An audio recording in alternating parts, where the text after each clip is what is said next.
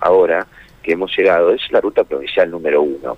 Ya hablábamos de accidentes, Carlos, producto de la carpeta fáltica resbaladiza, del agua acumulada, accidentes que tenían que ver con la pérdida del control de los conductores de sus vehículos, malas maniobras y bueno, choques con guarra y despiste. La misma situación que ayer en Circunvalación Oeste ahora se repite en ruta provincial número uno, kilómetro 4,5, donde el conductor de un vehículo cerca de las cuatro y media de la mañana en sentido hacia Rincón bueno, termina perdiendo el control del vehículo impactando sobre el guardarray, rompiendo carteles inclusive de, algunos eh, comercios, de venta de pollos, comestibles y demás.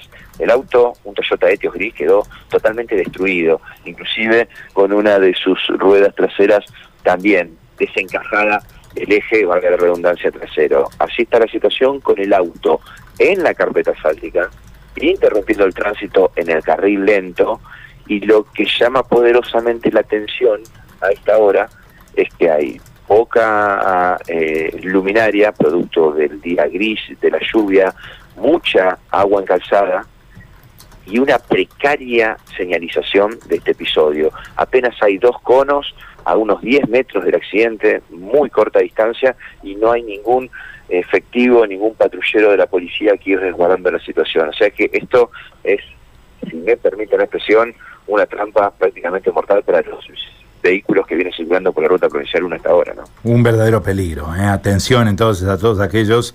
Kilómetro 4 decís, Matías. Cuatro y medio aproximadamente, el kilómetro 4 y el kilómetro 5 estamos a, a unos 500 eh, metros, si se quiere, del acceso principal a Villa California.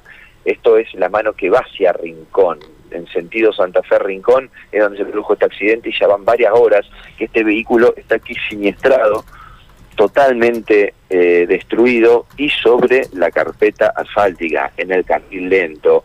Hay muchos vehículos que tienen que disminuir la velocidad al encontrarse de repente con este auto porque aquí es donde comienza una curva justamente en la ruta provincial 1. Lo que llama la atención, repito, es la precariedad de la señalización que han dejado aquí con dos conos a muy poca distancia del accidente y sin presencia policial ni inspectores de tránsito, ¿no? Ya sea de la municipalidad de Rincón, que es la competencia en este en esta área, o quizás ya, bueno, la presencia, si se quiere, de personal de Santa Fe, que no correspondería, no correspondería, pero sí está la situación.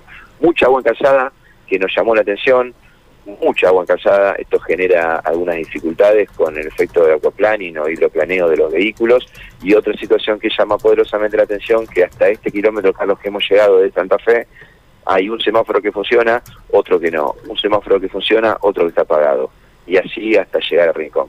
Claro.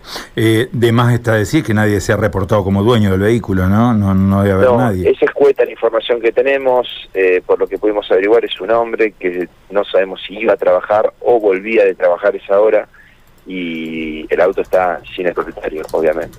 Muy bien, vamos a quedar atentos a novedades, ¿eh? con cuidado en el lugar, entonces kilómetro cuatro y medio, ruta provincial 1, mano hacia el norte, hacia Rincón. ¿eh? Exactamente. Muy bien, gracias Matías. Hasta luego. Chau, chau. Chau, Matías.